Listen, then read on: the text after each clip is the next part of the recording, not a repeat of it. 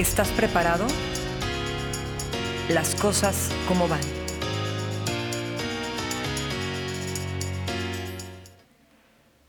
Hola, ¿qué tal? ¿Cómo están todos? Bienvenidos al primer episodio. Bueno, el primer episodio con un invitado. Este, de este un espacio donde se hablan las cosas como van. Y tengo un invitado muy especial que es quien me va a dar la patada de la buena suerte, pero me encantaría que él se presentara solito es mi nutriólogo. Mucha gente aquí en, el Bajío lo conoce. La gente que nos está escuchando de todos uh, lugares y de todos lados, pues bueno, van a tener la fortuna de conocerlo. Él es el nutriólogo Rafa García. Rafa, me encantaría que tú te presentaras y dijeras quién eres, porque mucha gente te ubica, te conoce y te relaciona en muchos lugares como un entrenador, fuiste entrenador, después como su nutriólogo, ahora para muchos eres nuestro NutriCoach, pero me encantaría que tú te presentaras. Bienvenido. Muchas gracias, Vania. Es un placer estar contigo. Y bueno, antes de presentarme me gustaría desearte todo el éxito, todo el éxito del mundo, te lo mereces. Has trabajado mucho para tener este espacio. Este, estoy muy agradecido prácticamente por la invitación, por ser tu primer invitado y bueno, que esto sea el primero de muchos episodios, ¿correcto? Bueno, mira, me presento rápidamente. Eh, como bien dices, la gente me conoce como entrenador. Yo empecé siendo entrenador hace siete años, pero tengo una formación anterior a eso. Estudié administración de empresas. Después dije, no, no, no, esto no es lo mío. Y me puse a estudiar eh, para ser entrenador por SCU en Sport City University. Hice mi carrera. Y bueno, pues mira, soy licenciado en nutrición soy entrenador deportivo por SCU, tengo dos diplomados en nutrición deportiva y actualmente soy antropometrista ISAC nivel 2. Esta es una eh, certificación internacional que podría ser en cualquier parte del mundo. Pero bueno, eh, prácticamente eso es como lo más relevante de la currícula. Y bueno, sí, mucha gente me, me identifica como su entrenador, como su nutriólogo. Y bueno, llevamos 17 años, casi 18 años, dedicándonos al área de la salud.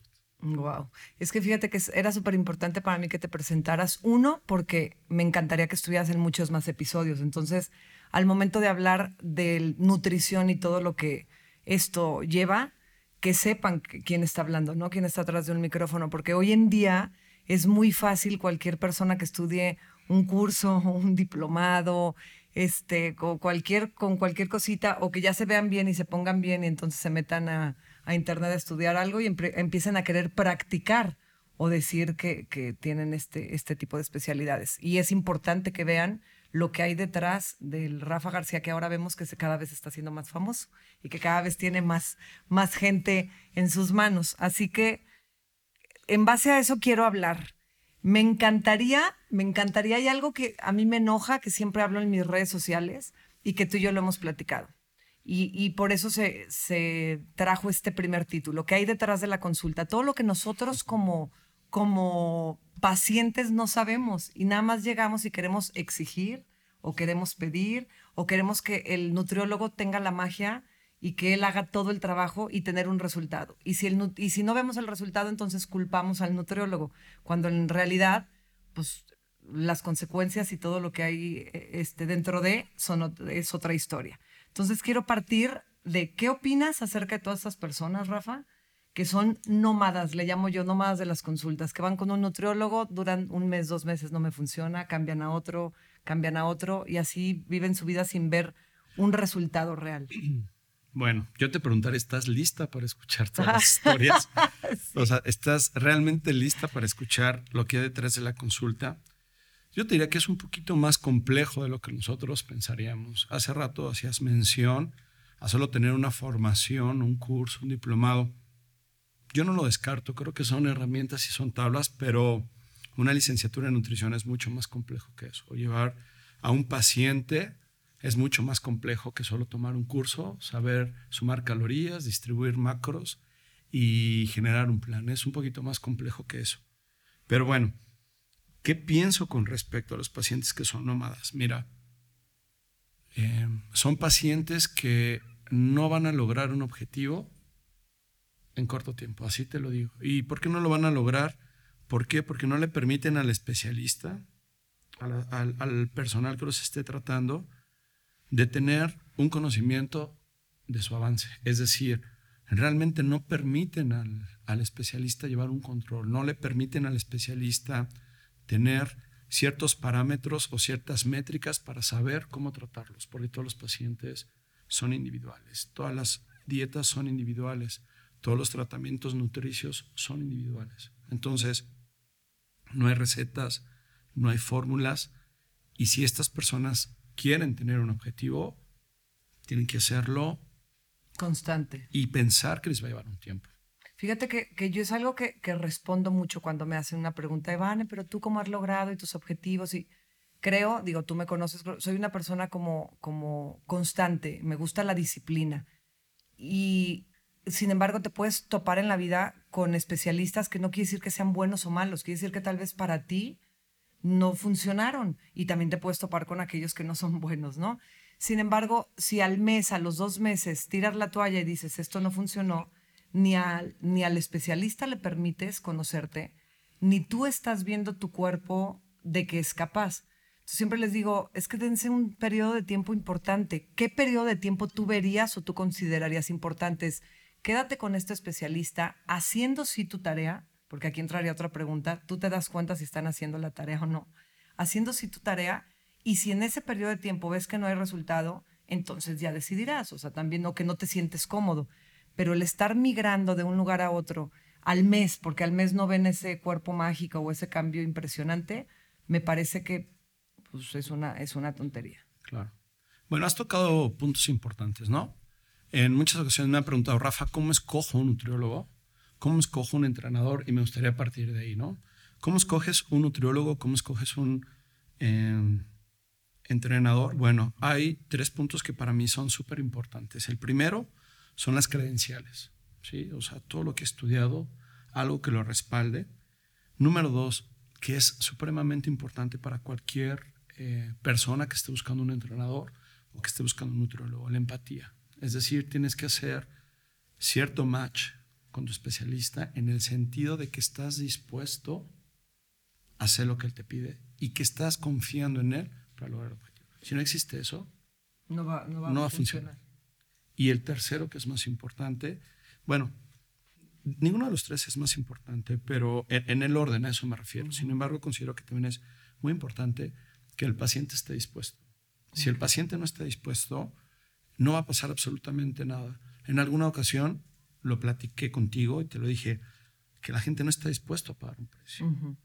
Y no está dispuesto a pagar un precio por generar cambios. La gente no está dispuesto hacer algo diferente, quiere tener un resultado diferente, pero quiere seguir haciendo lo mismo. Entonces, con ese, con ese formato es imposible que una persona obtenga un cambio.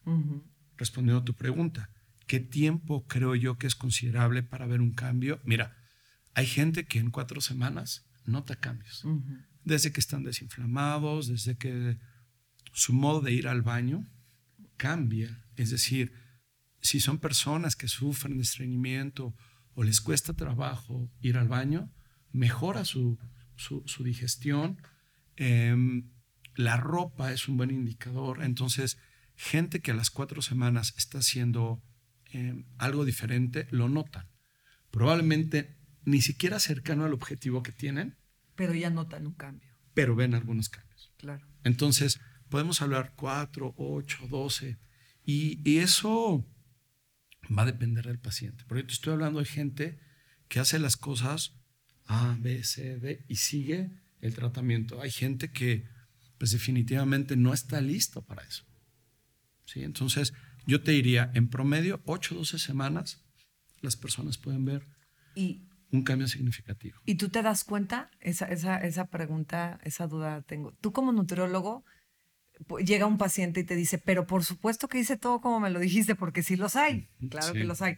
Todo tal cual me lo dijiste, lo hice y seguí las indicaciones y no veo resultados, Rafa. Y es cuando, es cuando le echan la culpa al nutriólogo, ¿no? Que es lo que te digo, pues no tienen ustedes la varita mágica del cambio, pero ¿te das cuenta cuando lo están haciendo o no lo están haciendo? Sí, mira, yo te decía algo, no quiero sonar arrogante y no quiero sonar presumido. Por supuesto que no, pero son 17 años en 17 años pues tener un poquito de experiencia. tratando con la gente. O sea, yo una vez intenté contabilizar la gente que ha pasado en mi carrera. Lo perdí. O sea, perdí el número de personas con las que he trabajado o que me han permitido trabajar con ellas. Por ejemplo, ahorita más o menos cuántos pacientes tienes. Mira, este, yo te dejaría mejor el número, sí, así abierto para no sonar. No, porque no me gusta hablar de eso. Eh, prefería dejarlo abierto, pero, pero sí son muchos pacientes. O sea, muchas historias. sí, sí te puedo decir que eh, al mes veo más de 200 personas en un mes. Y son historias diferentes. Es que era lo que te iba a decir, porque aquí lo tenía en mis anotaciones. Eh, como nutriólogo, y el otro día lo platicábamos, que decías que tenías la espinita de, meterte a un, curso, a un, a un diplomado, algo de psicología. Y este, me llamó la atención porque es como nutriólogo, qué historias te llegan también y te das cuenta qué importante es también las emociones y todo lo que eso lleva para un buen funcionamiento en cuestión a, todo lo que tú les das de alimentación. Por eso me interesaba hablar detrás de la consulta, porque ¿qué es lo que tú vives? O sea, se va un paciente y lo que tú vives y en lo que trabajas y en lo que te enfocas, de acuerdo a la historia que ya escuchaste en tu consultorio, para mandarle su programa, para llevarle un seguimiento, porque aparte a mí me consta que eres de los que si te mandan mensaje respondes, si te hacen llamadas respondes. Y les digo, aparte les das un curso. O sea, no les respondes de sí, comete esto les das toda la explicación de por qué lo que les pusiste, ¿sabes? O sea, te das el tiempo, no eres, no eres nutriólogo solamente en el momento de la consulta, sino eres un nutriólogo eh, que ahí está para resolver sus dudas. Entonces, este, eh, ¿qué tanto, qué tanto las, las emociones, la psicología y todo eso afectan o ves que afectan en tus pacientes? Muchísimo, pero vamos a la primera pregunta que me hiciste. Sí. sí. Eh, ¿Me doy cuenta? Claro que me doy cuenta, por supuesto. Mira, como te lo dije, o sea, desde que llegan, es más, desde que es un paciente nuevo, yo me doy cuenta. ¿Cuál es, cómo viene? O sea, ese feeling se desarrolla. Es un ojo clínico hasta cierto punto. Evidentemente en la carrera llevas una parte de psicología. Yo llevé cuatro materias de psicología, que si bien es cierto no es una carrera, pero es una base. Entre ellas ves cómo abordar al paciente, cómo saludas al paciente, cómo empiezas la interacción con el paciente. Y es algo que también vas desarrollando sobre la marcha. Entonces, mira, yo desde que los veo cómo se sientan, entiendo cómo... Sí, es, es fundamental. O sea, tengo, tengo pacientes que literal, la gente que sabe un poquito de psicología y está un poquito más empapada en esto, o sea, yo los veo, se sientan, se paran la silla, y cruzan, la pierna y, los brazos, cruzan los brazos. Están cerrados. Completamente. Y en muchas ocasiones ni siquiera te voltean a ver. Entonces, tú entiendes cómo viene el paciente. Entonces, tú como especialista tienes que saber cómo abordar en ese paciente para entonces romper el hielo, desarmarlos un poquito, qué fibras tocar, qué botón rojo apretar o no apretar. O sea, es un poco más complejo eso. Pero que me doy cuenta, sí me doy cuenta. Me doy cuenta, es más, desde que empiezan a hablar. Porque curiosamente, curiosamente, hay justificaciones. Lo que te iba a decir es que tú, me, tú, me, mandas a la pregunta que te voy a hacer. Hay justificaciones. Porque yo te iba a preguntar, ¿tú por qué crees que, que los pacientes que llegamos a consulta no cumplimos con un objetivo y llegamos con una justificación? Porque siempre las hay. Bueno, ¿Por qué no cumplen el objetivo? Principalmente, te lo dije hace ratito, porque no están dispuestos a sacrificar, a hacer algo diferente. Porque le llamo yo, porque no están dispuestos a pagar un precio. Porque todo, todo tiene un precio, Vane. O sea, todo tiene un precio en el estricto sentido de que tenemos que hacer algo diferente. No de que tengo que pagar en, en, en moneda, no. O sea, el tipo de cambio para ver un para ver ese objetivo plasmado es hacer algo diferente. Y esa moneda de cambio es el esfuerzo que tú le pongas. Sí, fui claro con, la explicación. Entonces, eh, esa gente no tiene ese tipo de cambio. O sea, no está dispuesta a pagar ese precio. ¿Por qué? Porque no quiere dejar de tomar. ¿Por qué? Porque no quiere dejar de fumar. ¿Por qué? Porque no quiere dejar de eh, comer postre. Porque justamente la pregunta que hiciste hace ratito, ¿por qué? Porque siguen comiendo las emociones, porque se las siguen comiendo. ¿Sí? Porque cuando a mí llegan y llega un paciente con obesidad y llega un paciente con sobrepeso, me dicen, Rafa, es que no hago ejercicio y como muy mal. Está muy bien, pero ese no es el tema fundamental por el cual tú estás enfermo o tú estás enferma y tienes obesidad o tienes sobrepeso. La gente que estamos en el sector de salud sabemos que la obesidad y el sobrepeso son multifactoriales. Y cuando hablo de ser multifactoriales, si el sedentarismo, si una mala alimentación, solo son dos. Dos en donde puedo entrar yo. Pero ¿y qué hay con el estrés? ¿Qué hay con el entorno familiar? ¿Qué hay con el entorno social? ¿Qué hay con el entorno laboral? ¿Qué hay el tema con sus hijos? ¿Qué hay el tema con la esposa o el esposo? ¿Qué hay el tema con el poder adquisitivo? ¿Qué hay, ¿qué, hay con el tema cultural? Oye, ahorita que dices del poder adquisitivo, perdón que te interrumpa, muchas personas, y, estaría padre que tú se los expresaras, tienen la idea que entonces si van con un nutriólogo, te digo porque me lo han, me lo han externado, entonces dicen, es que económicamente yo no tengo la posibilidad de ir con un nutriólogo porque debe ser muy caro comer bien. Te voy a responder sencillo. Ajá. Es más caro enfermarte. Ah, eso me... Eh, es eh, más caro que te enfermes y es más caro que trates una enfermedad. Pero entonces no es caro irte a comer con tus amigos o con tu familia y en una sentada gastarte 3 mil pesos. Eso no es caro. Exacto. Entonces cada quien le da un valor diferente. es caro cuando lo justificas. Y entiendo que hay gente que a lo mejor su poder adquisitivo no se lo permite. Lo entiendo. Pero para eso, los nutriólogos, los licenciados en nutrición, estamos facultados para generar un plan de alimentos en función a las necesidades. Claro, o sea, no es salmón, no es pescado, no es el corte magro. No, te adaptas porque muchos, muchas de nuestras formaciones o muchas de nuestras prácticas fueron en comunidades. Y en las comunidades que encuentras, maíz, frijol, arroz, tortilla, papa, chile, y con eso generas un menú.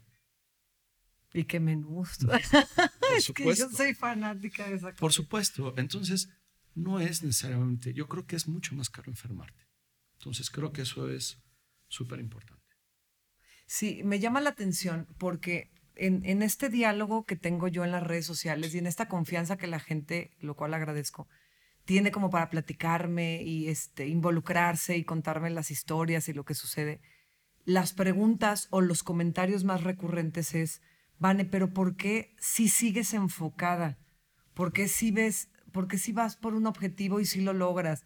Pero ¿cuál es como tu, tu, este, tu fórmula? Y entonces, pues no es que sea fórmula, creo que la palabra que has tocado es, es sumamente importante. Es, la realidad es que es constancia, es disciplina y es algo de sacrificio, que a mí de repente me cuesta mucho trabajo utilizar la palabra sacrificio, no, me gusta porque me parece como si tuvieras que sufrir por hacer algo. Mira, tú vas a decir algo antes de que termines, pero no, yo te interrumpo. No es un sacrificio. Ajá. Es un esfuerzo. Es un esfuerzo. Y yo utilizo la palabra pagar un precio como un tipo de cambio, insisto. Porque aquí no tienes que. En ningún momento, en ninguna de las situaciones de tu vida, en ninguna, tienes que. Tú eliges o tú prefieres, pero no tienes que. Eso es supremamente importante. Eh, cuando, cuando, cuando tocamos este tema, la gente ve el entrenamiento y la nutrición como una penitencia. Y entonces esa relación nunca va a funcionar. Entonces, como ya me comí una hamburguesa, ¿tengo que correr 10 kilómetros? Entonces, como me comí el pastel, ¿tengo que ir al, al gimnasio. al gimnasio? No, o sea, es, desde ahí te das cuenta la relación que tiene el paciente con la comida, entre otras cosas, ¿no? entre otros trastornos que pueden existir. Entonces, eso es fundamental que un nutriólogo lo detecte. Y cuando lo detectas, cuando la relación con la comida de tu paciente no es la correcta, entonces entran los psicólogos, entonces entran los terapeutas. Y tú, aunque tengas una formación, no tienes por qué tratarlo, a menos que seas un experto, a menos que hayas hecho un posgrado, una maestría, como quieras llamarle específicamente, en trastornos alimenticios. ¿Qué se puede hacer? Claro, estaría padrísimo que el, eh, eh, que el, nutriólogo mismo hiciera, nutriólogo hiciera eso, estaría increíble. Pero en mi caso, que yo me dedico a la parte deportiva, que mi expertise es la parte deportiva y que me apasiona la parte deportiva, en ese momento yo les digo, si tú no vas al psicólogo, yo no te puedo tratar. Y es la primera consulta. Y si no van al psicólogo, no los trato porque entonces todo el tratamiento... Porque entonces la culpa es tuya. Pues, no, pero aparte de todo es que sí tendemos a culpar a... o sea, por supuesto es de no, es que este, este nutriólogo no funciona, no, es que esta nutrióloga no funciona. Sí tendemos a culpar a del trabajo que no estamos haciendo nosotros, porque no nos hacemos responsables y entran en las justificaciones. Y te digo algo, a mí llegan y me lo dicen. No es que yo te he visto y desde cuándo, y ya pasé por 10 nutriólogos, y ¿sabes qué les respondo? Y, ya llegué contigo. Y dije, ah, ¿y qué te hace pensar que va a ser diferente? O sea, te confiesan que vienen de, un, número de nutriólogos. Claro, por supuesto. Y mi respuesta es, ¿y qué piensas que esto va a ser diferente? O tú qué vas a hacer diferente.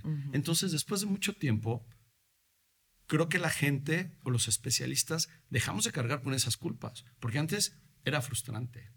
Claro, para mí es que no avanza, es que no mejora, es que no logra el objetivo, es que, que estoy haciendo mal, es que, por supuesto, entonces era la culpa mía. No.